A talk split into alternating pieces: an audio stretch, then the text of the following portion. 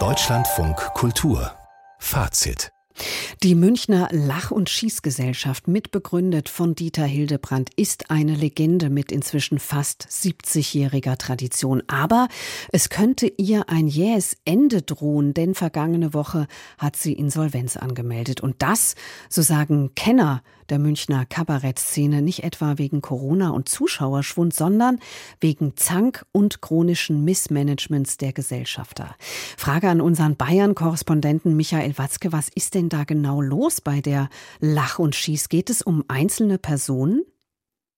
Naja, es geht um ein Triumvirat, um ein Dreigestirn aus Gesellschaftern, die im Jahr 2021, also mitten in der Corona-Pandemie, die Lach- und Schießgesellschaft übernommen haben. Damals leitete Till Hoffmann, ein in München sehr bekannter äh, Kabarettveranstalter, die Lach und Schieß.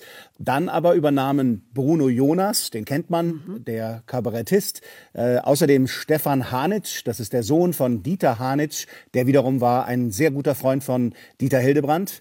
Und die dritte im Bunde, Laila Nöth, die Tochter des Hallenkönigs Wolfgang Nöth, der vor einigen Jahren verstorben ist. Die drei haben die Lach- und Schießgesellschaft 2021 übernommen und, so sagen es viele Experten der Kabarettszene in München, gegen die Wand gefahren. Erstens, weil sie zu wenig unternehmerischen Sachverstand haben gehabt haben sollen und zweitens, weil sie untereinander völlig zerstritten waren. Letzteres kann man wohl definitiv als gesetzt annehmen, denn die drei haben am Ende nicht mal mehr miteinander gesprochen, sondern nur noch über Anwälte kommuniziert. Das hat dann auch die Geschäfte in der Lach- und Schießgesellschaft, einem kleinen Theater mit gerade mal 100 Plätzen, enorm beschädigt. Und das Ensemble, das dort gespielt hat, das musste am Ende sogar fürs Catering selbst einspringen. So konnte das nicht weitergehen. Und tatsächlich letzte Woche dann der Gang zum Insolvenzgericht. Und jetzt ist die große Frage, wie geht's weiter?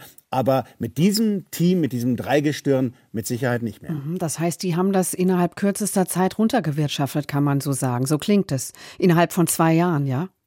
So kann man es sagen. Ich habe mit Till Hoffmann gesprochen, der die Lach- und Schießgesellschaft davor eben fast 18 Jahre äh, geleitet hat und der mir gesagt hat, er ist 2021 deshalb ausgestiegen, weil er sich mit diesem Trio und vor allem mit Bruno Jonas eigentlich sein äh, Ziehvater nicht einig werden konnte. Und tatsächlich hat sich dann gezeigt, dass die drei einfach falsche Entscheidungen getroffen haben oder oft einfach keine Entscheidung getroffen haben, weil es am Ende nicht mal mehr einen Geschäftsführer gab. Und das hat dann zum Tod der Lach- und Schießgesellschaft, jedenfalls so, wie sie bis vor kurzem bestand, geführt. Mhm. In München ein wichtiger Ort, ich habe es gerade schon erwähnt, äh, mit langer Tradition. Hat die Stadt München da überhaupt irgendetwas mitzureden, wenn eine Lach- und Schießgesellschaft Gesellschaft droht einzugehen? Also grundsätzlich ist es natürlich ein privates Theater, damals von Dieter Hildebrandt gegründet, dann von vielen Nachfolgern übernommen. Das war immer mal in der Krise. Interessanterweise war Bruno Jonas einer, der es in den 80er Jahren aus der Krise geholt hat, diese Lach- und Schießgesellschaft, als sie schon mal kurz vor dem Exitus stand. Die Stadt München hat also kein direktes Mitspracherecht, aber sie hat die Lach- und Schießgesellschaft immer wieder gefördert in den vergangenen Jahrzehnten. Und so habe ich von Till Hoffmann Hoffmann erfahren, sie hatte oder hätte die Lach- und Schießgesellschaft auch in der Corona-Zeit unterstützt. Sie bietet es auch jetzt an. Dieter Reiter, der Münchner Oberbürgermeister, der sagt zum Zustand und zur Zukunft der Lach- und Schießgesellschaft Folgendes. Ich hoffe, dass es jetzt tatsächlich eine neue Konstellation, einen Neuanfang gibt mit neuen Protagonistinnen und Protagonisten, die dann einfach das ernst nehmen, die dann auch sagen, hey, da brennen wir dafür.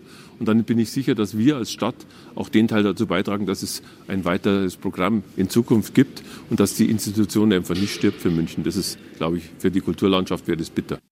Ja, das, das ist schon mal ein deutliches Zitat und noch deutlicher wird Anton Biebel, der Kulturreferent der Landeshauptstadt München, der sagt zur Lach- und Schießgesellschaft Folgendes. Es ist wirklich für mich ein sehr bedauerlicher Vorgang. Und nachdem ich ja Münchner bin, könnte ich fast sogar sagen, bin ich mit der Lach- und Schießgesellschaft aufgewachsen.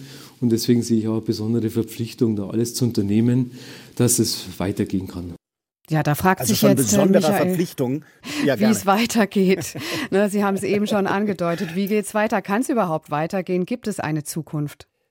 Naja, so eine, äh, ein Ensemble oder eine, eine Institution wie die Lach- und Schießgesellschaft besteht aus drei Dingen. Sie besteht aus dem Namen, sie besteht aus dem Ort in der Heimhauser Straße in der, an der Münchner Freiheit in Schwabing und sie besteht aus dem Ensemble, also aus den Köpfen, die das, äh, den Ort zu einem, einer Spielstätte machen, in die man gerne gehen möchte.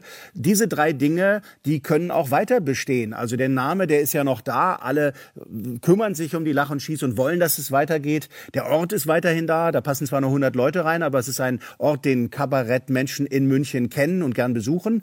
Und das Ensemble, es besteht aktuell aus Sebastian Fritz, Christel Sittenauer und Frank Lötgen.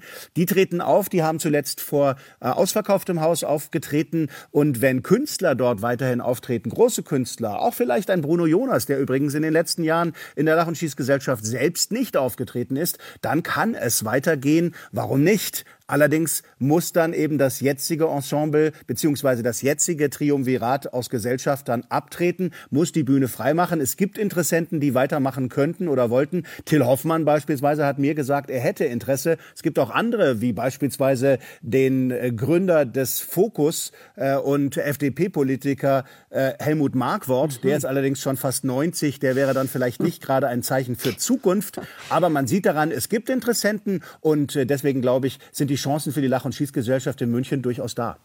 Also um ein Ende der Münchner Lach- und Schießgesellschaft muss man momentan noch nicht fürchten. Hintergründe des Streits und der Insolvenz lieferte für Fazit Michael Watzke aus München.